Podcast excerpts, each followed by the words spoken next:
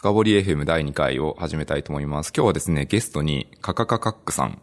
をお呼びしてお願いしたいと思います。今日何回噛むかわかんないですけど、これでいきたいと思います。で最初にちょっとポッドキャスト紹介簡単にしておくとですね、まあ第一人者とかすごそうな人をですね、僕が引っ張ってきて、その人にどんどん質問して楽しむっていうポッドキャストです。で、ハッシュタグ、ハッシュタグはですね、あの、シャープ深掘りですね。ハッシュ FUKAPORI ですので、感想などあれば、どしどしお待ちしております。お願いします。ということでですね、さ早速ですね、ゲストの紹介をしてほしくてですね、今日はカカカカックさん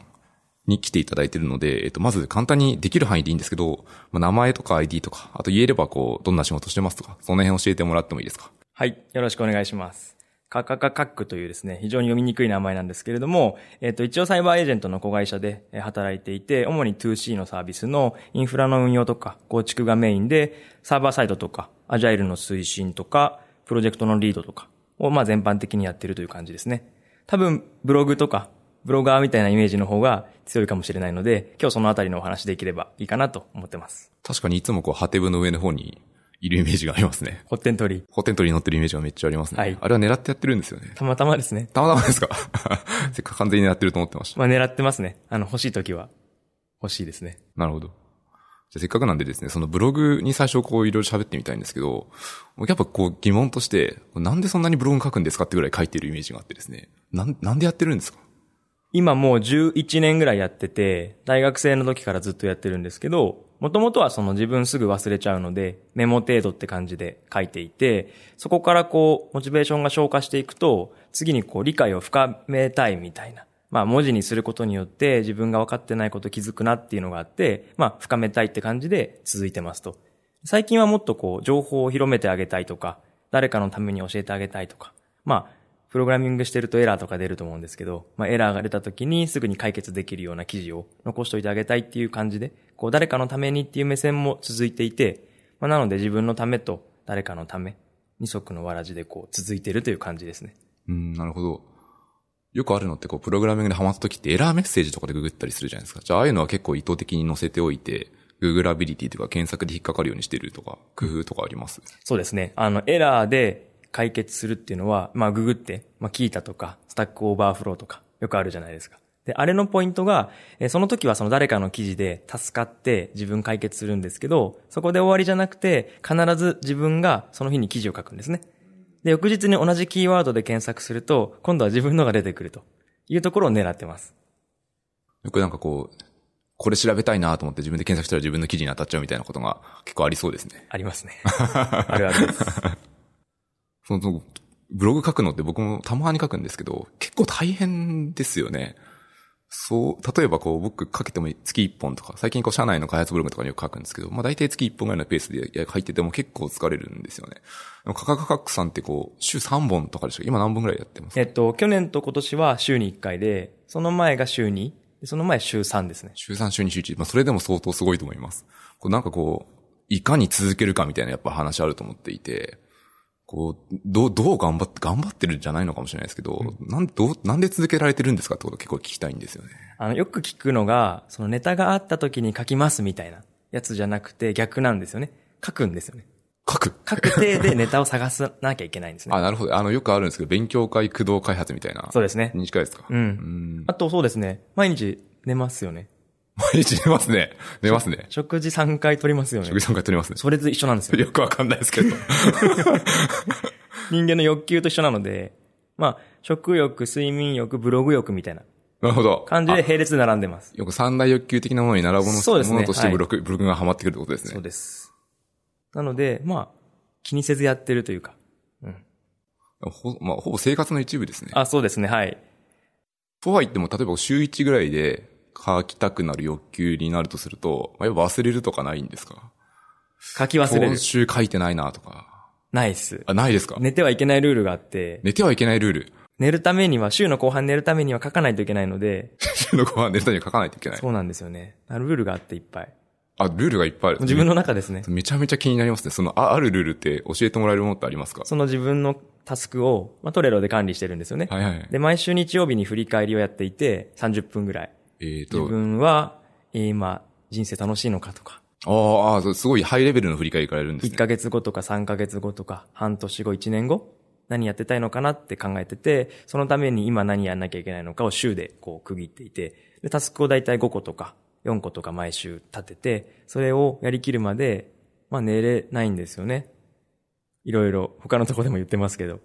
なので、その中にブログが1個入ってます。ああ、なるほど。そのいくつかある中の一つがルールで、あブログであると。うん。例えばその週の振り返りって日曜って今おっしゃってたんですけど、大体そういうのってこう子供とか全部寝静まったし深夜とかに落ち着いて振り返りとかそんな感じですか？そうですね。日曜の午前中か、まあ夜かですね。じゃあ絶対その時間を取るようにしていてってこと？そうですね。時間ちょっと流動的ですけど、必ず取るようにしてます。目標があるじゃん。ハイレベルの目標とか今お話ししてたじゃないですか。こういうのとかって、例えばこの毎週振り返りをするとなると、毎週微妙に変えるとかそういうものもあるんですか？うん、大きくの目標は、まあ毎週変えることはないですけど、まあ毎日こう見て、う。うんーんって感じですね。あとよくあるのが、その、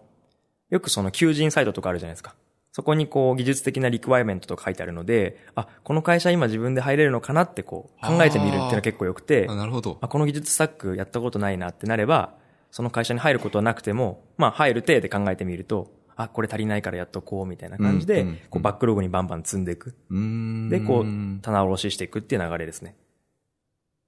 他の会社の技術スタック見るの確かに面白いですね。うん転職要件に確かに書いてありますもんね。このスキルがあることみたいな、うんこの経験があることっていうのは、足りないなと思ったらどんどんそこ詰めていっていくってことですね。バックログとか無限に増えませんかそれだと？無限に増えます。今もうすでにバーッと100個以上あります。個人、個人 Trello があって個人バックログ化してるってことですよ。そうです。はい。なるほど。バックログのリファインメントとかもするんですか？それを毎週やっていて、まあ100個リファインメントはしてなくて、だいたいバックログが上の方に並んでるので、その中からどれ取るかなとか、あとこういう収録とか、登壇とかがあると、プライオリティ高いので、まあ、パンと持ってきたりとかしますね。結構イベント、駆動的なもの、まあ、こういう収録とかもイベントなので、うん上の方にあって必ずはいこう毎週、毎週そのバックログからいくつか今週のスプリントに出すんですよね、きっと。はい。スクラムですね、完全に。完全に一人スクラムですね。一人スクラムマスター、一人プロダクトオーナーみたいな。そうです。そして徹夜でベロシティを担保しているので、最低なんですけど。あ、じゃあ、ベロシティは全然こう、あ、まあ、安定してるっちゃ安定してるんですけど、それに費やしてる時間は結構バラバラみたいな。うんそん。な感じ安定させてるっていう言い方が正しいですね。会社のアジャイルではそうやってやらないですけどね。自分のは結構詰めてやってます。その安定させるのやっぱ質問があって、どうしても今週風邪ひいちゃいましたとか、38度熱出ちゃいましたみたいな時ってどうするんですか？えっと、まあ難しいですよね。まあ、引かない方がいいと思うんですけど。そうそう、あそうですね。そうですね。前ちょっとお話ししたことあるんですけど、まあコンビニで買える、まあ麻薬みたいのがあるので、そうですね。そうですね。コンビニに帰るお金出すとなんかこそうですね。1000円で買えるドリンクでた、まあ頑張るっていう手もありますし、まあダメな場合は1日寝れば、僕の場合週単位のスプリントなんで、まあ1日寝て棒に振って、残りの6日間で頑張るってできるんで、あ、なるほど、なるほど。じゃあ後でリカバーすると。リカバーします。うん。うん結構なあれですね。体にきそうな開発ですね。そうですね。僕多分すぐ死んじゃうと思うので、すいません。短時間で思いつけるかもしれないですね。もう一個あと質問があってですね、あの、うまくネタ帳があるんですけど、ブログは履歴書っていうこう項目があって、これどういう意味ですか？うんうん。さっきの、その、まあ、他社のリクワイアメント見て勉強するって言った話あるんですけど、例えば面接の時に、僕これできますって言っても、エビデンスがないわけですよ。うんうんうんその時に、まあブログあれば、この記事ぐらいですって、温度感は伝わるじゃないですか。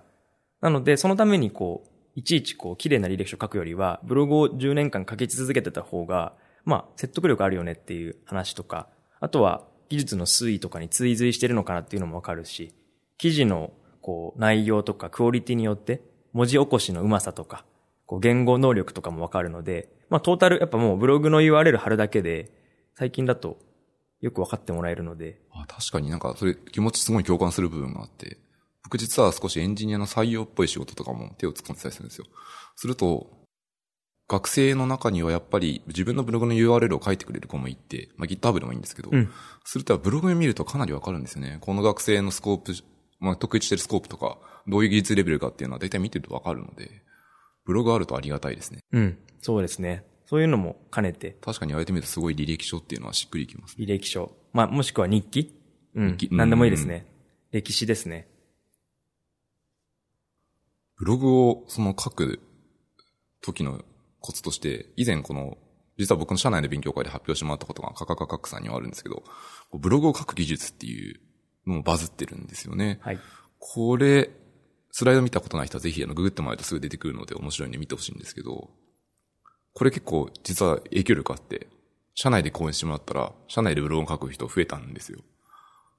うん。めちゃめちゃいい資料なので、もう単に宣伝になっちゃうんですけど、嬉しいですねぜひこのスピーカーデックの資料を皆さん見てもらえると、自分のブログ書く続ける秘訣とか、その辺分かっていいかなと思うので、ちょっと宣伝しちゃいました。ありがとうございます。あともう一個ですね、いくつかトピックがある中で気になる点があってですね、アウトプットのメンターってされてますよね。ブログメンターとかされてますよね。はい。してるんです、最近。僕やっぱすごい質問がたくさんあって、はい。ブログのメンタリングってまず何をするんですか？はい。えっと、ちょうど去年の12月ぐらいから始めた活動で、あ、もう本当ボランティアで、お金も何ももらってなくて、趣味でやってるんですけど、あの、まあ、僕こうやってブログ書きましょうとか、アウトプットしましょうっていろんな講演で言ってるんですけど、やっぱり続かないっていう人多いんですよね。なので、まあ、ライズアップです、まさに。ライズアップ？ライズアップと一緒で、あの、やってるやつですよね。ダイエットのやつ。そうです。もうパーソナルメンターするので、それで頑張ってっていう感じでちょっと始めてみたっていう試みで、何やってるかっていうと、そのまあ、よくある三大、えっ、と、ブログ書けない理由は、ネタがない、誰かがすでに同じ記事書いている、時間がない。これ三つなんですよ。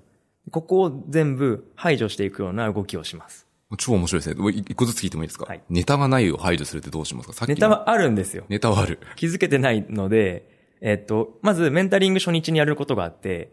えっと、今から20個、えーブログのタイトル出してくださいって僕言うんです。必ず全員に。タイトルから駆動して決めていく。そうです。で、そのタイトルをもらった後に、それが、えー多分結構みんな主語が大きいんですよ。うん。例えば、〇〇を試しますみたいな。うん。いや何やるのってなる。例えば AWS ラムダを試してみます。そうですそんなレベルですよね。うんそこをブレイクダウンして、 Lambda の、例えばこう、タイムアウトを検証しますとか、こう、ブレイクダウンして、そこから10個とかに増やしていくんですよ。なので20個出してもらって、僕の方でメンタリングして50個に増やすみたいなことをするんですよ。そうすると、目の前にもうネタが50個あるので、書かない理由がなくなってくるので、それでまず強制する。で、あともう一個は、そうですね、週に1回、もしくは週に2回っていうノルマを決めてもらうんですよ。なので、それを、その満たすまでは、僕の方で毎日 DM して、どうどうって言い続けるっていう。じゃあ、えっと、ツイッターとかで繋がってるんだったら、そのツイッターの DM とか、がそうですね、Facebook とか、LINE とか何でもいいんで、繋がったもので、ツンツン毎日してます。それをボランティアでするのはすごいですね。そうです。でもまあ僕もその、なんだろう、例えばフロントエンドエンジニアのメンターさんもいるんですけど、僕も勉強してるところなので、あ参考になるし、で、僕もブログ書かないわけにいかなくなっちゃってるんで、まあこうお互い相互作用というか、相互メンタリングって感じで、結構僕も楽しく勉強になるので、いいかなって。確かにあの、以前あの、思いやり FM に出られてる時のエピソード聞いたんですけど、メンターとメンティーってこう、本来はこう、別に上と下の関係でも何でもなくて、ね、相互に全然違う部分があるので、補い合って成長するっていうのは、すごいいいですよね。そうですね。はい。まさに。ちょっと戻るんですけど、さっきネタがない言い訳3つあったじゃないですか。はい今1個目聞いたと思うんですけど、すでに似ている記事があるってどういう風に克服するんですか？はい。さっきのエラーの話最初にしたのがすっごい似ているんですけど、エラーが出ました。で、ググります。で、 Stack Overflow とか Qiita の記事見つけます。で、解決しますと。で、そこからもう一回自分なりにどういうシチュエーションでエラーが出て、どういう風に直して、かつそれが、例えば Mac、Linux、Windows、どういう、まあ、OS なのかとか、ミドルウェアのバージョンとかも書けば、必ず差異は出るので、あと自分なりに解釈とか、例えばオープンソースのソースコードまで追ってみて、えっ、と、ここかもしれないなっていう、こう、ヒントをあげるとか、いう風にするだけでも記事は全く違いますし、特に最近は記事の鮮度というか、1年経ったらもう信頼できないかもしれないって、こう聞いたとかも警告が出るんですけど。ブログにもよく出ますよね。ん1年以上この記事が経ってますみたいな。なので、まあ、すでにあるから書かないというよりは、まあ、書いた方がいいよねっていう話と、その SEO 的にもどの記事が上に上がってくるかわかんないので、とりあえず出してあげればいいんじゃないっていうのは、その他者目線。あとは、その皆さんご自身がハマったエラーなんであれば、自分の日記帳、自分の履歴書に、まあ、記載した方がいいよねっていう形で、あの、そこは気にしちゃダメなんですっていうのをまず言ってます。うん、うん、うん。もう一個もう一個、また質問があって、過去に書いた記事とも自分が同じくハマっ、自分で自分でハマってしまって、かつ、ハマった後にまた解決した時って最新版にアップデートできるじゃないですか。うんその時で過去の記事を更新するんですか？ああ、結構分かれるのかな。僕は、結構過去記事はいじらないようにしてて、どうしてもと時は追記って書きますけど、基本そこにリンクを貼って新しい記事書いちゃった方がいいですね。なぜかっていうとさっきのその鮮度の問題で、えっ、と、公開日って鮮度としては更新されないはずなので、そうですね。更新日しか変わらないですね、はい、出した方がいいかなって感じで僕は出しちゃってますね。それは考え方次第って感うんじです。ね。どちらでもいいかなと思います。わかりました。ありがとうございます。最後の理由、三つ目のやつに戻りたいんですけど、最後こう時間がないっていう、誰しもが悩んでる悩みだと思うんですけど、これはどうメンタリングしていくんですか？えっ、と、前にもお話ししたと思うんですけど、結構知られてない事実が、1日24時間しかないんですっていう事実が知られてないんですよ。そう、そうです、そうですかね。そうですね。知られてないんですよね。例えば、あの、テレビとか見ますし、仕事もまあ8時間で終わればいいものの、長い時8時間以上ねそうです、ね。10とか12とかいう人ないりますよね。で、帰って、2時間ぐらいご飯食べたり、ダラダラして、8時間寝るわけですよ、皆さん。あるんですよ、時間。時間はある。あるんです。まず、まあ、大きな声ではそう言えないですけど、睡眠時間を削る日もあるでしょうし、まあ仕事もね、効率化して巻いていくってこともできますし、それこそ仕事中にブログを書くことがなんかこうダメっていうふうに考えてる人もいると思うんですけど、そもそもブログを書くというかそのアウトプットをしながら効率を高めていくために学んでますので、まあ仕事に結局寄与するという考え方であれば、別にその時間使ってもいいのかなって思ったりとかしますし、時間はなんで作れるよねっていうところで、1日24時間をちゃんと可視化して考えてもらう。じゃあその、コツとしては無駄な時間を見つけるのは結構重要だと僕は思っていて、まあ話を聞いてて思ったんですけど、可視化して自分の時間のスケジュールを全部一回見える化してみて、それでダメそうなとこ、無駄なそうなところを削っていくってことを実際にやられたりとかするんですか？えっと、うん、削っていくところまでこう指示しづらいんですけど、なんかこう、今日書けないかもしれないですっていうふうに連絡が来ると、なんでって10回、10回ぐらい言うみたいな。すごいですね。詰められてる感じがするんですけど。そうです。で、まあそうですね、極論、あれ今日お昼食べましたって聞くと、食べましたってなるんで、なんでってなる。なるほど。ブログを書いてる時間あるじゃんみたいな。そうです、そうです、そうです。なので、さっき言ったように、その、三大欲求に並べると、ああの、優先順位は上がってくるので、そのぐらいに見越しましょうと。ただ、そうやってやっていくと、そこまでの熱量はないってなるわけですよ。そう、普通はそうですよね。うん。なので、やっぱりこう、ブログ最初は自分のメモとか、理解の整理ってさっき言ったんですけど、最終的にはフィードバックとか、誰かからこう感想をもらえるっていう、その承認欲求っていう言葉あんまり好きじゃないですけど、そっちにも多少来ると思ってて、あれ見たんですよとか、助かりましたって言われることによって、モチベーションは高まっていくので、まあやっぱ、ある程度、2、3ヶ月書き続けていくと、そういう体験がないと、確かに続かないなって思っているので、さっきのホッテントリの話もありましたけど、まあ、ホッテントリって上がれば上がるほど、一定層やべえやつがいるんですけど、あの、まさかり飛んでくることもあるんですけど、うんうんうん基本的には参考になったとうんかコメントが流れてくるので、ポジティブなやつの多いでうんすよね。。あれすごい嬉しいじゃないですか。なんで、そっちにもこう消化していくっていうのは多少必要で、その、ブログをバズらせる方法とか、いうのも僕の方で教えたり。してはいますそれをメンタリングの中である。はい、してます。はい。ブログ、たくさん書かれてるじゃないですか。その、ホッテントリーとかも入りまくってる状態で、なんかブログ続けてて良かったこととかって、ありますか？今、今の話で少し出てたんですけど、例えばこう声かけてもらえるとか。他に何かいいことってありますか？えっと、さっき言ったそのフィードバックがやっぱり一番助かっていて、まあその、ミドルウェアの話とか、インフラの話とか、最近プロジェクトリードとか、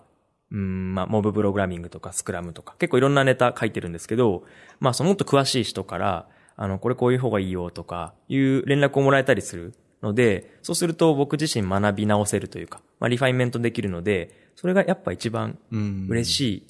ですね。ブログを続けてることによって、こう例えば別の第一人者とかから目が止まって、それでコミュニケーションが生まれて、自分もまあさら、まあ、成長できるみたいなことの循環が回るってことですよね。そうです、まさに。こういうところに呼んでいただいたりとか、まあ、登壇依頼もらったりすることもあるので、結構つながりは増えたなって思います。確かに発信しないと全く始まらないですかね。きっかけがないと見つけてもらえないし。うん。ああ、それはすごいいいイメージがありますね。すごいしっくりきました。そのさっきのブログのメンターとメンティーの関係がちょっと派生して、次のネタ行きたいんですけど、プログラミングの講師もされてますよね。はい。これは、えっと、まずな、何をやってるんですか？えっと、テックアカデミーっていう、えープログラミングを教えるプラットフォームみたいなのがあって、まあ日本はいくつかあると思うんですけど、その中のこのテックアカデミーの Rails ですね。Ruby on Rails を教えるコースの、えっ、と、専任メンターみたいなことを副業で1年半ぐらいやってまして、もともとまあ、人にこう物を教えるとか、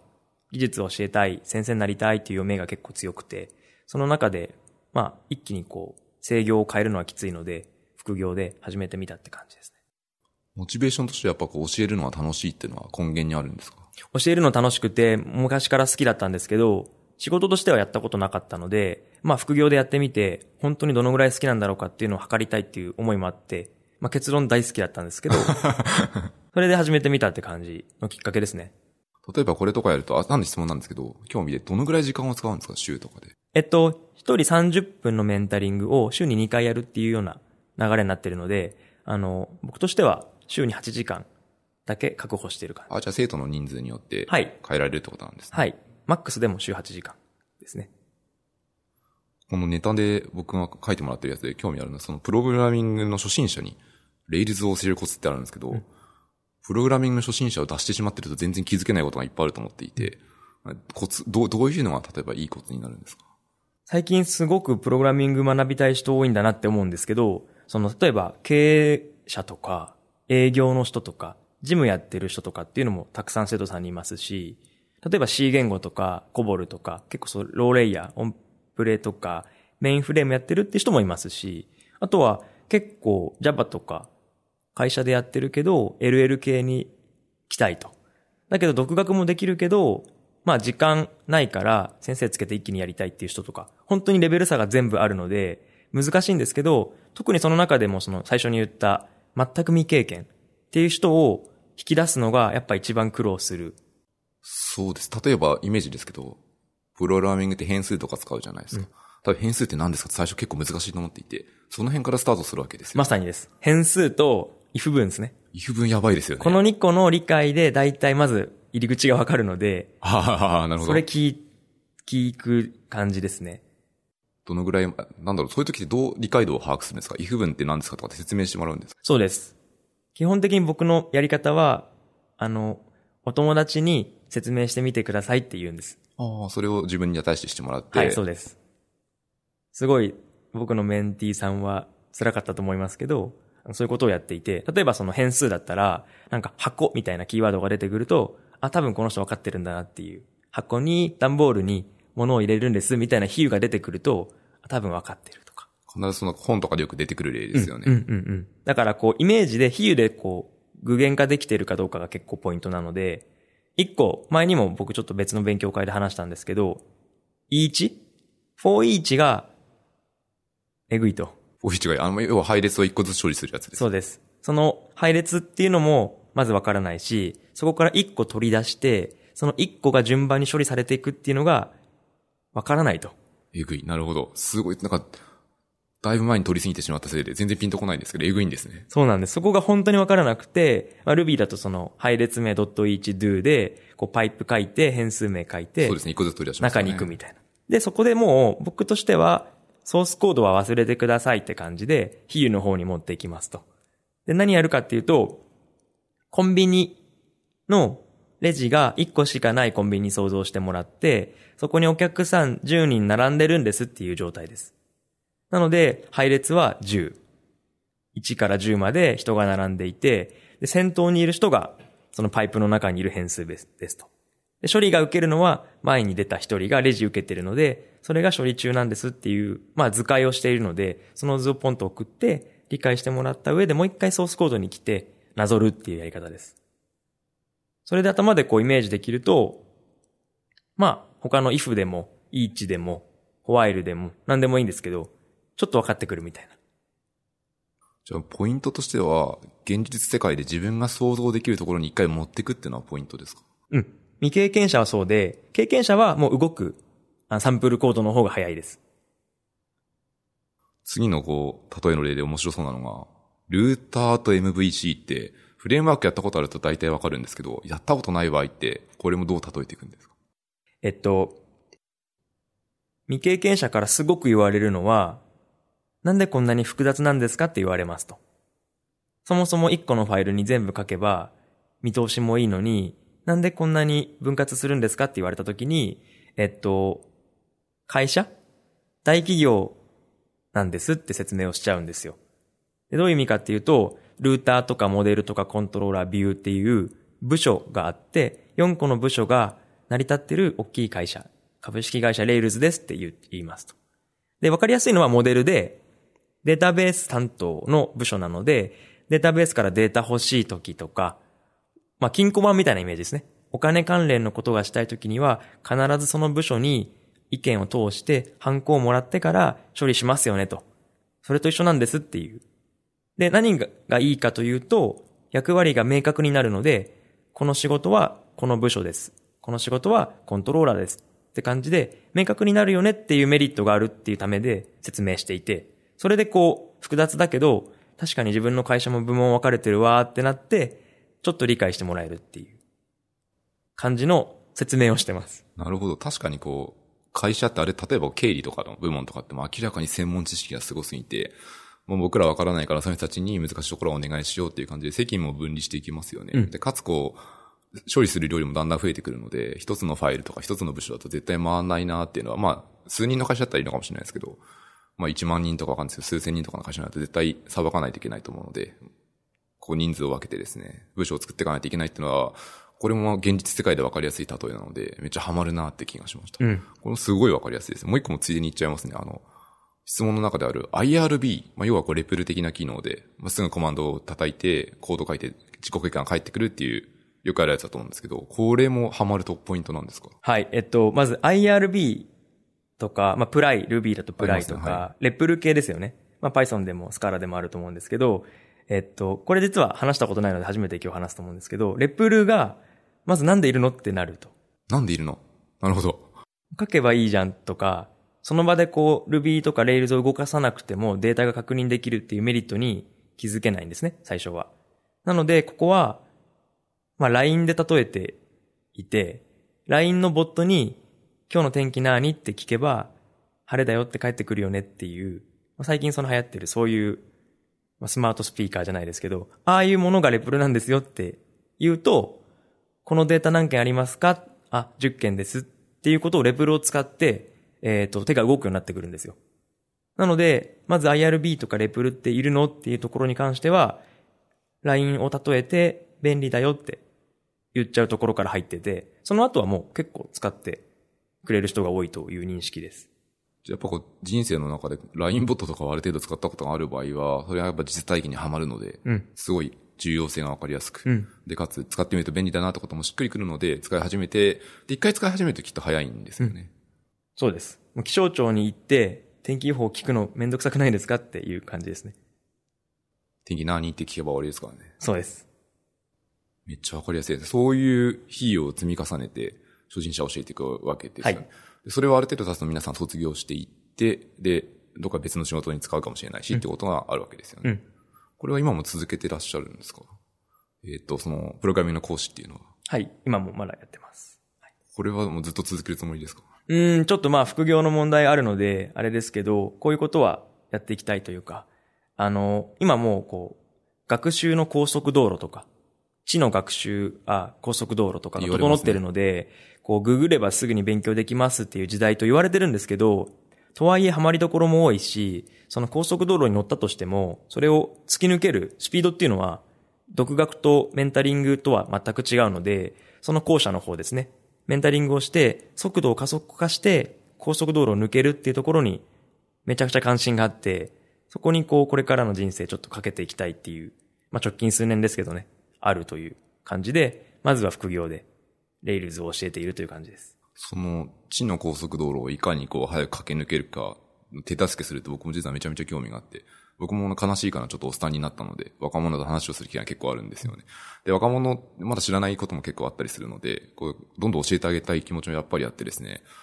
例えばこう、同じチームに新入社員が入るとかでもいいですし、まあ、若者がどんどん入ってくる場合って結構あるじゃないですか。この時って、この子育てたみたいなって時に、どういうふうに科学科学さんって接していくんですかね。なんだろう、課題、その子がハマってみそうな課題とかを見つけてあげ、自分が見つけてあげるのかなわからないですけど、で、こう、超えられそうな階段を用意してあげてっていうことをひたすら繰り返す。それとも目標設定するとか、なんかその辺の、どうアプローチしてるのかなって聞いてみたい気がしますね。そうですね。新人に限らず、まあ結構同僚でも同じだと思うんですけど、まあタイプ結構あるので、えっ、と、120%の課題を与えておくと、もう自走していくタイプもありますし、結構こう指示を出しつつ動いていくタイプもいるので、そこ結構柔軟に、まずは対話から入らないとわからないので。まずキャラを見極める。ですね。うん、それすごい重要だと思うんですけど、まあ基本的にでも今おっしゃった通りで、120%ぐらいのヒントを与えて、あとは調べてもらって、わかんなかったら教えてあげるとか。あと最近だと、モブプロですね。あの辺もチームで取り入れたりしてるので、えっと、こうフローの効率を上げて、一個のことを全員でやって、そこでこう知を共有しましょうみたいな動き方もチームでは取り入れてるので、最近そういうやり方の方が多いかもしれないです。それもまあ結構めっちゃ興味あって、私のチームとかでスクラムで回してるチームなんですね。カカカカさんもスクラムとかされてるチームですよね。はい、スクラムってある程度こう、メンバーが多能校になっていて、いろんなタスクを拾えるようになる。一方でこう、モブプロをしすぎると、ベロシティ出ないんじゃないかってやっぱ疑問に思う時があって、その辺って実際どうなんですか？えっと、まさにそれはおっしゃる通りで、ベロシティまで見てるチームだと下がる可能性はあるんですけど、そのリードタイムですね。一個のタスクが終わるまでの期間を考えると、5人で別の案件をやるよりは、まあ5人で1個の案件をやった方が早いので、あのそっちにこうフォーカスをするっていう場面と、モブプロ常にやる必要ないと思ってて、フェーズだと思うので、その教育とか、慣らしていくフェーズの時に、まあ、ぶっ込むっていう感じの運用が多いですね。やっぱ疑問がいくつかあって、モブプロって基本的に、まあ、例えばプログラムを実装するんだったら、触る、PC を触るのは一人だと思っていて、周りの人はこう、ドライバーでワイガヤするみたいな感じなんですか？そうです。えっと、大体、僕のチームだと、基本全員ドライバーやります。えっと、わかんない人でもいいんですよ。キーボード叩くことだけで価値があるので、他のサポーターじゃない、ナビゲーターが、後ろからこう指示をすれば。他ナビゲーターですね、うん、そうですね。た、あの手が動くので、それで問題ないので、基本ぐるぐる回します。時間を区切って、どんどんドライバーを変えていく。ペアプロと一緒みたいな感じですよね。ペアプロと似てますね。それがこうガヤがすごく入ってくるのと、えっ、ー、と、今だとポモドロですね。25分開発して、5分休憩して、またドライバー変えてっていうやり方をしているので、えー、そのインターバルでやってます。2個質問があって、例えばこう一スプリント1週間だと仮に仮定すると、大体どのくらいモープロってするんですか？うん。今、そんなに時間たくさん持ってないので、やるとしても、週に1日やったら多い方です。あ、1日やったら多い方なんです、ね、どっちかというと今まだ今、イベントの方が、イベントっぽい感じで、その習慣化してやるほどのものじゃないので、まあイベントっぽく、開発合宿、プチ開発合宿みたいな感じで導入してるっていうのが今のリアルですね。もう一個の質問は、そのムーブプロしやすいタスクとか、こういう作業だったら特に向いてるなってのあったりしますか？ああ、そうですね。ゴールが明確にある、その使用確認とかが適宜入らなくて、まあ決まってて、いうタスク。じゃあとひたすら実装すればいい系のタスクはやりやすい。うん、そうです。えっと、API でも、バックエンドでもそれは大丈夫で、フロントエンドでも。あとは、うんと、結構みんなが興味ある分野であるとか、みんなが課題感があるみたいなテーマの方が、あの、モチベーションは保ちやすいですね。うんうんうん、あと、テストコードがちゃんとあるというか、テスト基盤があるとか、静的解析のリントが揃ってるとか、そういうのもないと結構揉めるので、あのもう、モブプロのポモ道路の最後の5分とかは、リントかけて、テスト流して、Git コミットして、プッシュしてまでやるんですよ。ああ、そこまでワンセットなんですね。ドライバーが全員違う PC を使うので、GitHub にプッシュして、次のドライバーはプルから始まるんですよ。なので、そのプッシュするためにはリント流してテスト流してグリーンにしたよねってあるので、その基盤が整ってるコードベースの方がいいです。あ、じゃあ、もう前提条件としてはなるべく、まあまあ、言い方悪いですけど、まあ CI がある程度回ってることとか、そこら辺までできてるんだったらコードスタイルの変なコメントとかもないし、うん、進めやすいってことですね。そうそうそう。あ、それ、僕やったことないんですけど、今のなんか言われてみてすごい、あ、そうだなっていうのが、やる前からしっくりきましたね。モブプロの、えっと、一般原則まあ、そこまでなぞる必要ないんですけど、一応こういう大きい PC を用意して、そこにキーボードを何種類か置いて、そのパソコンでずっとやりましょうみたいなのが結構鉄板なんですけど、やっぱりこう、BIM EMAX 戦争とか、そうですね。インテリジェがいいとか、いろいろいるので、僕のチームではもう自分の PC を使うようにしていて、僕もハッピーハッキンキーボードがいいとか、こだわりもあるので、そこら辺はこう、変えてるんですよ。なので、Git プッシュで終わって、Git プルから始まるっていう風にしてます。すごいそれはなんかしっくりきますね。これもみんな全然違うの使いたいですからね。これすごい一個、なんだろう、地味だけど感動することことがあって、プルリクエストを見ると、普通プルリクエストのコミット一覧って同じ人がバーっとこうコミットが続いてマージするんですけど、プルリクエストのコミットがメンバーが6人とかいるんですよ。ああ、なるほど。アイコンが全員違うわけですね。そう、全員違うのがポンポンポンポンって並んでて、コメントがちょっとずつできていく感じなんですよ。それが地味なんですけど、すごく見ると嬉しくなる。で、それがマージされた時に、レビューもないんですよ、もうプロなんで。そうですね。もうレビューはオンラインでとかオンゴーイングで常にされてるってことですもんね。なので、ステージング環境で確認するとかも一個のモブプロの時間取ってやるので、みんなでやってリリースするので、あの、このコミットの一覧、これはわかりづらいんですけど、嬉しいんです、なんか。ああ、なんか、やったことないですけど、その光景見てみたくなりました。話を聞いていて。も、モブプロを例えばですね、チームとかで広めたいな、みたいな、始めたいって時って、こうどういうきっかけで始めていくんですか？えっと、もともとちょっと知識はあったものの、チームではやったことがなくて、で、僕のメンバーとしてもやりたいなって声はあったので、一旦、えっと、会社の違うチームにいるモブプロ詳しい人呼んできて、一回コーチで入ってもらって導入しました。そこからはあと僕がファシリテートしてますけど、一回目は外部を入れるっていう、フィアレスチェンジに書いてあるような。よくあるパターンですね。はい。あの、まあ、その道の権威じゃないですけど、うんうん、強い人呼んできて、一回教えてもらうってのは良いパターンですね。それをしました。それ羨ましいですね。その外部にない場合、まあ、自分の社内にいるんだったらいいんですけど、ない場合やっぱもう外から引っ張ってくるしかないってことですよね。そうですね。でもまあ今ね、ツイッターとか見れば、そうですね。あの、検索すると、はい、その道の人何人かいるので、うん、ちょっとお願いをして、少しなんかページでもいいので、いいか教えてもらうっていうのは良さそうな気がしますね。うん、まあ新しい言語、例えば Go を入れましょうとかも一緒で、まあ誰かしら詳しい人呼ぶのは結構ピリッとするし、いいと思いますね。これ今、モムプロの話をしてきてですね、ちょっとチームっぽい話になったので、チームビルディングとか、チームっぽい話もしてみたくてですね、カカカカックさんってこう、チームをリードしてるイメージが結構あるんですね。プロジェクトリードとか結構やってるイメージがあって。例えば、そのチームとかの心理的安全性を高めるとかでも何でもいいんですけど、チームビルディングをしてるときっ、チームビルディングとかって、まあ、そもそもされてますか？意図的に。はい。チームビルディングというふうに言うと、まあ、ちょっと偉そうに聞こえますけど、一応うまくチームを回すために、えっ、ー、と、工夫してることは結構あって、最近ちょっとバズった資料がプロジェクトをリードする技術っていうやつがあって、これ僕も初めて1000ブクマを達成した記事なんですけど、ここに結構いろいろ書いたっていう感じで、モブブロも書きましたし、あとは雑談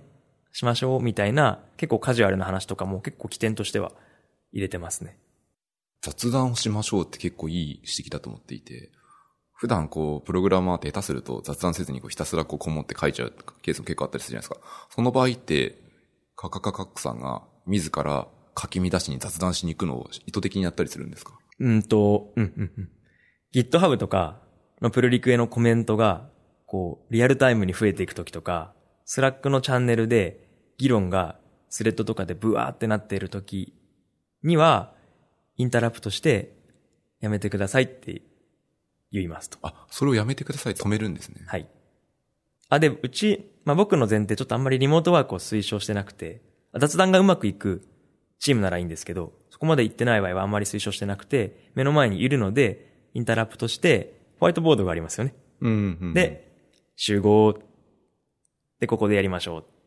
で、決めたら写真撮って、それを Slack に貼って、おしまいっていう形です。で、ポイントは、えっと、まず Slack とか GitHub の文字ベースは、まあやっぱトゲもあるし、細かいニュアンスが伝わらないし、あと、前にもちょっと一回話したことがあるんですけど、オートクラインっていう、えっ、と、メンタリングとかコーチングの文脈で出てくるキーワードがあるんですけど、えっ、と、まあ、話すと簡単で、先輩とかに質問しに行こうとして質問しながら自分で回答に気づいちゃうみたいな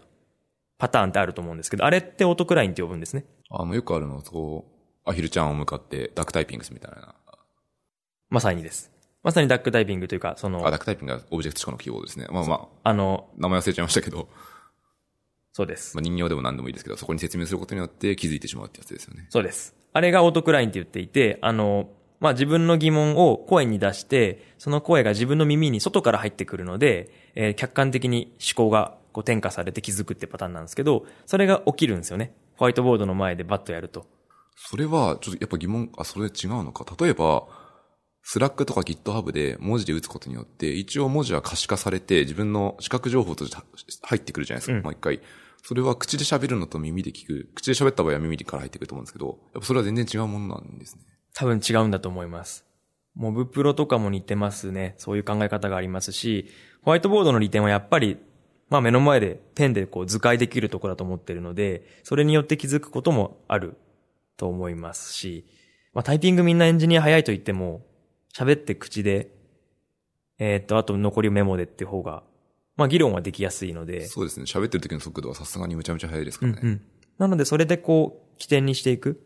という感じの引き出し方をちょっと意識してるんですけど、でもこれって、ちょっとこうやってしまえば、あと僕いなくても、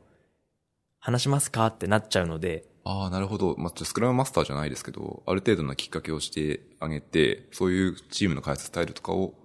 促していくっていうことを裏でこうやるわけですね。そうです。なんかもうモブも全部一緒ですね。その、今までの開発して、レビューして、直して、レビューしてっていうフローじゃなくて、まあ全部同時にやりましょうっていう考え方が結構今意識してるので、議論も一緒ですね。設計間違ってると、後々全部 SI じゃないとしても覆るので、まあその場でやりましょうっていう感じです。人を集めて、人を集めて雑談、ホワイトボードで雑談させるのはさっき言ったようにこれオートクライを目的としてるんですよね。はい。モブの時も同じようなことが結構起こるってことなんですよね。こう自分で喋りながらコードも書くし、ワイガヤ入れながらコードも書くので、矛盾点とかあったらガンガン気づけるし。そうですね。あとはその、うん、モブだと、その、まあ、例えばショートカットの使い方とか、ああ、ID の使い方とか。とか、さっき言った僕、その、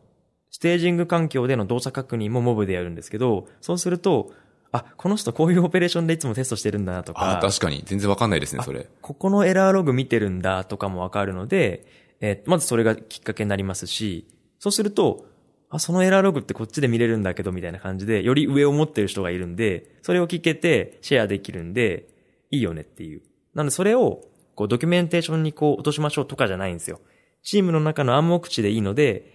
暗黙知をチームで一回膨らましましょうっていう考え方ですね。よく、よくあるモデルで、暗黙知って形式値に持っていく積モデルってのがあったりするじゃないですか。そういうので見つけたものとかって、ほとんどメモにして起こしたりとかそういうこともやるんですか？うん。僕のチームだと、えっ、と、暗黙知は、一定層まで膨らまして良いですっていう感じです。なぜかというと、リードタイムを上げたくて、スピード感担保したいので、テキストに落としてる時間がちょっともったいないので、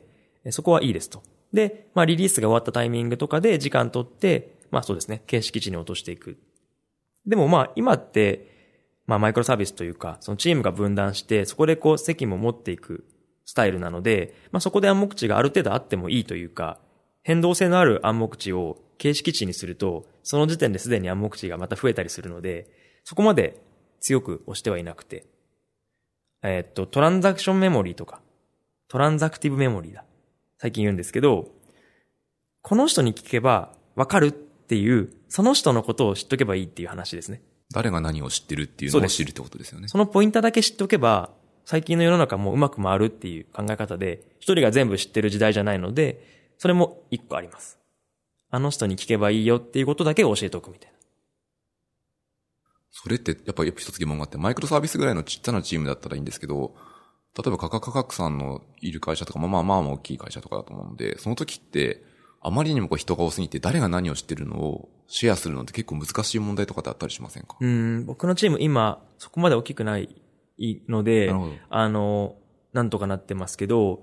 例えばそうですね。それあれですか ?4、50とか100とかの規模ですかね？そうです。例えば、私のケースで言うと、まあ私が前いた部署とかでもミニマム200人ぐらいいますし、今のところだともう数百人さらにいるので、もう正直顔も覚えてない人もたくさんいらっしゃいます。その時にこう誰が何を知ってるのを効率的にシェアする仕組みとかってなんかあるのかなって今ちょっと疑問ました、ね。確かに。まあ、社内勉強会やるとか、それこそやっぱブログですね。ブログ、社内ブログってことですか？ああ、いや、自分のブログ。自分のブログこの人のブログ見て、あ、この人これ詳しいんだなって、うっすら気づくみたいな感じですかね。あとはでもそれこそ、それもトランザクトメモリで聞けばいいんですよね。あ誰が何を知ってるっていうこと自体をそうです、そうです、そうです。捨てで聞いていくそうです、ランチで聞くとか。たまにこう、パターン、まあ、フィアレスチェンジのパターンでもですけど、なんかハブとなってる超詳しい人がいたりして、そういう人とか見つけてると楽ですよね。うん。そうですね。僕もその、だからハブになろうとはしてます。いつも。あ、じゃあ、異常に顔が広くて、いろんなことを知っていて、うんいろんな人と繋がりがあるってことですね。方が、まあいいよねっていう。社内ブログって今一瞬言ったんですけど、ブログが書かれてて社内ブログもあったりするんですか？えっとね、僕は、えっと、社内資料がすごく嫌いで、社内資料がすごく嫌い。社内勉強会の、ってやってるとこ多いですよね。多いですね。僕もやってます。でも、社内勉強会の資料で、社内に特化した話ばっかり書きすぎて、公開できないっていう言い訳する人がいるんですけど、それちょっとあんま好きじゃなくて、とにかく反化して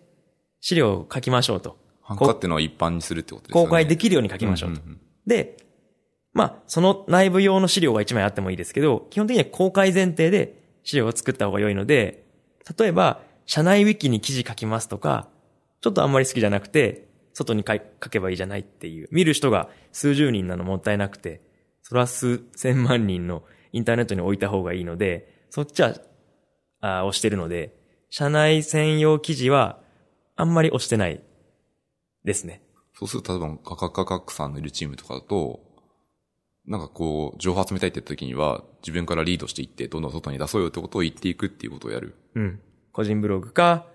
会社ブログ。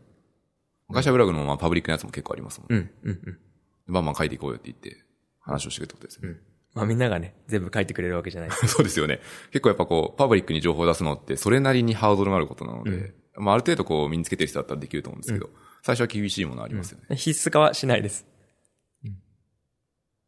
わかりました。ありがとうございます。もう一個だけ聞きたいことがあってですね。はいちょっと話戻っちゃうんですけど、チームビルディング的な話のところに一個戻って、あとモムプロの文脈に戻りたいんですけど、バズってた資料の中に、スウォーミングっていう言葉があったじゃないですか。あれは、まあ、文字通り言うと群がるって意味だと思うんですけど、なんだろうな。何かこう面白そうなことがあったら人を集めるようなことを意図的に何かするんですか？スウォーミングって、まあ、助け合いみたいなイメージなので、そのモブプロもスウォーミングの一個ですし、その、よくあるのが、朝会とかやってますか？朝会やってますね。デイリースクラム的なものをやってます。朝会で3日連続ぐらい、今日これやります。今日これやりますが続いてる人っているんですよ。それって絶対何かにハマってるけど、聞けない人なのか、もしくは自分が解決できると思ってて聞けない、聞かないってパターンもあるんですけど、そこをもう1.5日ぐらいで見極めて、あ、誰々と一緒にやってくださいって感じで、スウォーミングさせる。うーん。形のやり方です。なので、こう、まあ、リソース効率とフロー効率みたいな話最近よく見るんですけど、こう、5人メンバーがいたら、5人の稼働率が100%を目指す必要はなくて、今やりたい案件が1個あるんであれば、もっとちっちゃく言うとタスクですね。今終わらせたいタスクが1個あるんであれば、そこに何人でも投下していく。それがスウォーミングの考え方。なので、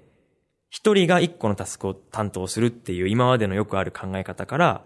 一個のタスクを複数人でやるっていうことを常識化するっていう。なるほど。やっぱそれで言うとモブプロと文脈は本当に似てるんです全く一緒だと思います。今の開発のスタイルというか全体の世の中的なトレンドってそっちに移ってるんですかね？なんとも言えないですけど、リードタイムを意識する会社とか、かなりこう、変化が激しい会社、期間が伸びれば伸びるほどやっぱりいらないとかってなってくるパターンもあるので、だったら早くやって捨てた方がいい。で、出す前に捨てるよりは出して捨てた方がいいので、まあ、早くやりましょうっていう感じ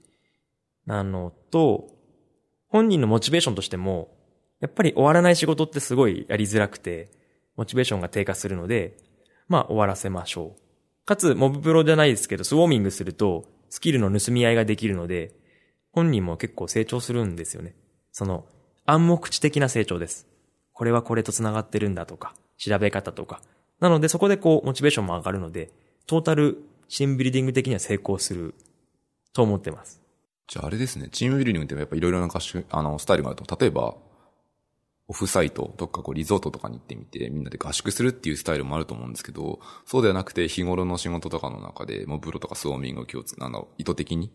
ある程度含んでいって、それでチームの中を活性化していくっていうスタイルもあるってことですよね。うん。まさにそっちかな。カカカカクさんのやってる方はそっちを主でやってるってことですね。近いと思います。例えばなんかこう、僕らのはシェアになっちゃうんですけど、私たちのチームだとですね、チームビルディング合宿っていう形で合宿でどっかに行ったりするんですよ。で何やるかっていうと、なんで私働いてるんだっけってことをシェアしやすいんですよ。うん。だから例えば自分の中学とか高校とか大学の背景からな話し始めて、僕はこういうものを持って働いてるんですみたいな、みたいなことをシェアするんですよね。でこれやっぱこれはこれで結構面白いことがあって、その人ってなんで今この仕事してるところもの、道筋が明らかになるので、あ、じゃあこの先はそういうバックグラウンドだったらこういう仕事をしていきたいんだろうなってことが、チームの中でシェアされるんですよね。すごい深いところまでやるので、コスト半端じゃないんですけど、うん。これはこれで結構やっててよかったなっていう。うん気もしますそうですね。うん。モブプロもそうですけど、やっぱこう自分の意見を言う場ってあんまないので、そういう場いいですよね。そうなんですよね。カジュアルに。カジュアルにそう。あの、なるべくいつもと違う場所に行って、うんうんうんカジュアルにピザでも食べながらっていう。あ場所を変えるって。あ、そう、のね場所変えるのマジ重要ですね。フィアレスチェンジにも書いてあったはずフィアレスチェンジはもう僕もその穴が開くほど読んでるというか、付箋はつけてないけどそんな感じ。こ うん。いいですね、あの本ね。れなんか、心が折れかけた時とか、うん多分あれ読むと大体復活しますね。わかります。めっちゃわかります。カカカカクさんも多分いろんなこと施策を試されてると思っていて、折れたこととか結構いっぱいありますかいや、毎日折れますよ。毎日折れてるうん。毎日折れますけど、折れてもしょうがないので、そういうふうに息抜きしながら本読んだりして、まあトライするって感じですね。えっ、と、それって折れても、折れた時の復活方法ってどうされてますかいやー、結論うまくいく姿を想像して、頑張るしかないですよね。あの、すごい雑談とか言うとこうすごいエモいんですけど、結局リーダーは常に笑顔でいなきゃいけなくて、そういうところが地味に効いてくると思います。こう、気分が、起伏が激しいリーダーとか、こう、いつも忙しそうなんだけど、話しかけてはいけない忙しさじゃダメで、いつでも話しかけていいよって感じだったりとか。えっと、僕結構心配性なんで、不安がいっぱいあるんですけど、表向き楽観で振る舞わなきゃいけないとか、なんかそういうのはあるので、楽しく、笑顔でやってれば、まあ、不安はなくなってくよっていう。おー、えーもうめっちゃいい話です、結論エモくて申し訳ないんですけど、いや、めっちゃいい話だと思います。うんあの、多分顔が笑ってると、顔に引きずられてメンタルも上がるっていうのは実際にあると思うので、うん、そうですね。リーダーのスタイルって結構いろいろあるじゃないですか。カカカクさんの場合は、こう、内心は結構心配をたくさん秘めながらも外にはひたすら笑ってくるみたいな、そういうリーダーシップスタイルというか、そういう振る舞いをしてるってことですね。僕、前の資料にもちょっと書いたんですけど、僕ほんとダメな、ポンコツなので、あの、人を引っ張ってくリーダーじゃないですね、僕。もう、いわゆるサーバント的な方向でリードしていくというか、押し上げていく。みんな頑張ってっていう、あの、タイプです。この辺だとよくある文脈で質問が出てくるんですけど、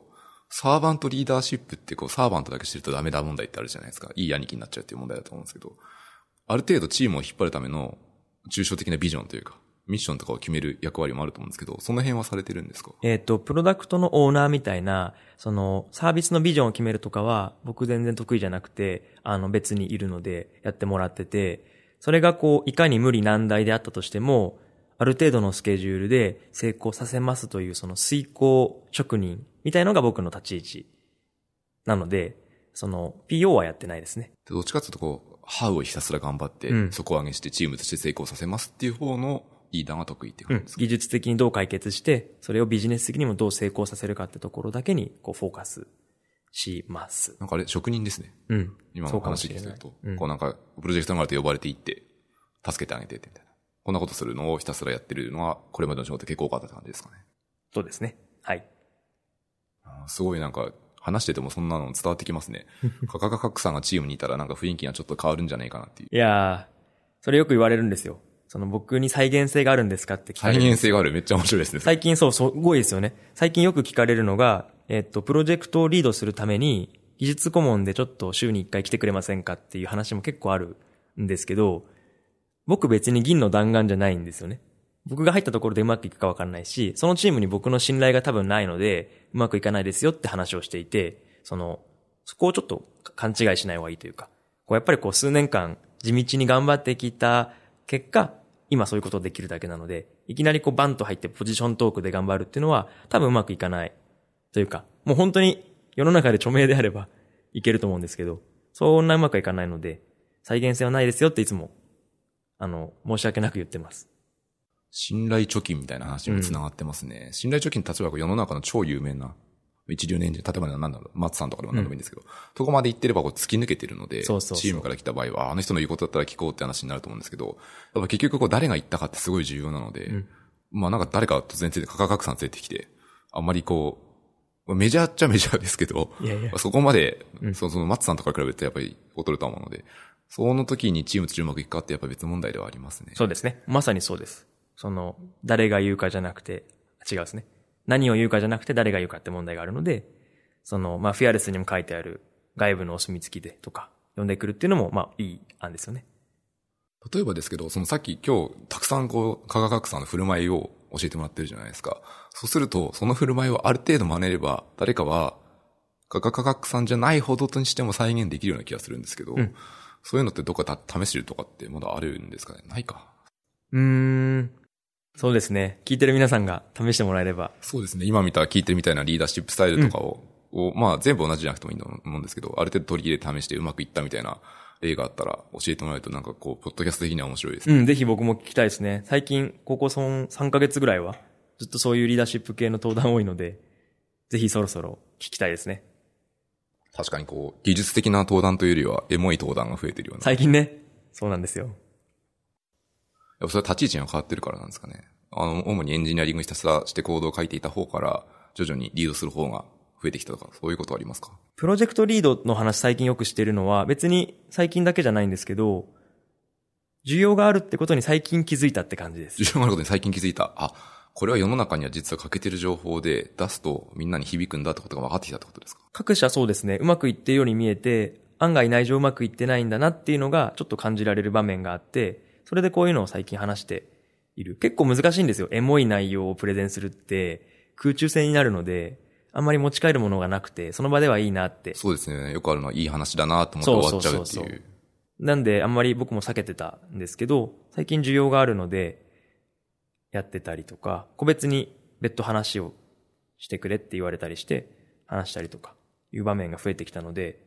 なるほどっていう感じです。それはあれですね、ブログから繋がってる話ですね。うんブログではアウトプットし続けてるおかげで知名度が徐々に上がってきて。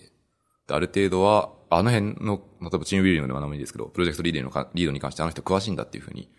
立ち位置が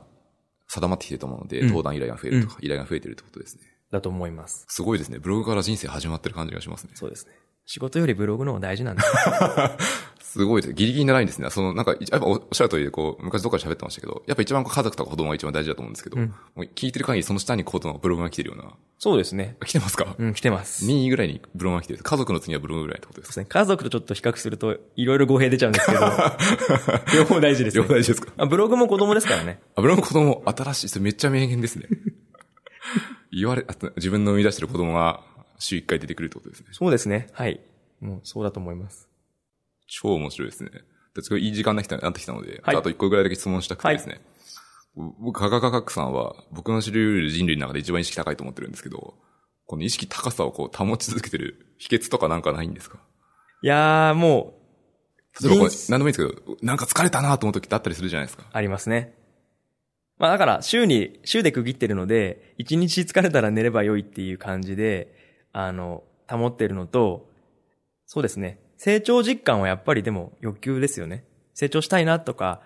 成長っていうとちょっと言葉が大きいかな。今までできなかったことができるようになるとか、今まで説明できなかったことが説明できるようになるっていう体験は結構嬉しいことなので、それを目指して、あの、頑張ってるという感じですね。じゃあ昨日よりも今日の自分の方がちょっとすごいっていうことを実感し続けて頑張ってるって感じそうです。なのでまあ、こういうふうにフィードバックもらえるとか、声かけてもらえるっていうのも一個嬉しい。まあ、モチベーションを維持するきっかけですので、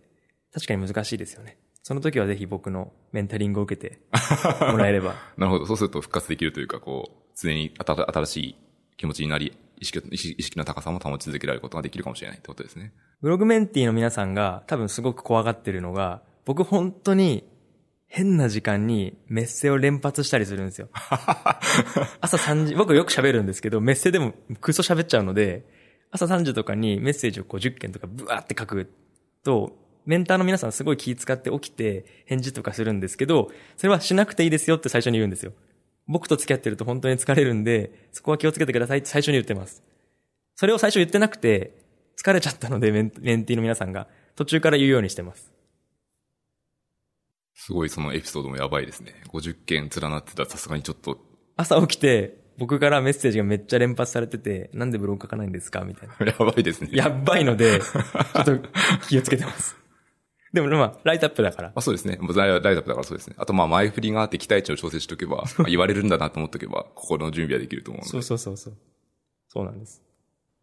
じゃあそろそろいい時間だったので、最後にあの宣伝がもしあればなんですけど、ブログのメンティーとかメンターとかでまだ募集とかされてるんですか？えっと、今月ちょっとしてないんですけど、まあ、本当にどうしてもっていうのがあれば、連絡もらえればやれるっていう感じで、ちょっとわかると思うんですけど、結構大変なんですよ。で、今、マックス5人までにしてるんですけど、すっげえ大変なんですよね。なので、今ちょっと3人ぐらいいるので、あんまり増やせないんですけど、もし希望があれば、連絡もらえれば、やりましょうっていう。ただ、辛いですよっていうのは言ってあります。ライトアップですからね。はい。じゃああれですね、あの、もし、開く場合も将来あるわけじゃないですか。はい卒業していく、はいその時はこう、ツイッターとかを見てれば、なんとはないくわ、かる。そうですね。うん。じゃあツイッターとかで宣伝があったタイミングとかでお声掛けをすれば、はい。無事、ブログの弟子入りというか、できますメンメンティーになるんですね。わ、かりました。ありがとうございます。はいもういい時間なので、そろそろ締めたいと思います。はい。えっとですね、このポッドキャストは、ハッシュ深掘りでですね、フィードバックを募集してますので、ぜひぜひあの、ツイッターでツイートしていただけると、フィードバックをいただいて、より良いものに改善するとか、新しいネタの採用にしたいと思います。ということでですね、今日はですね、カカカカクさんに来ていただきました。どうもありがとうございました。ありがとうございました。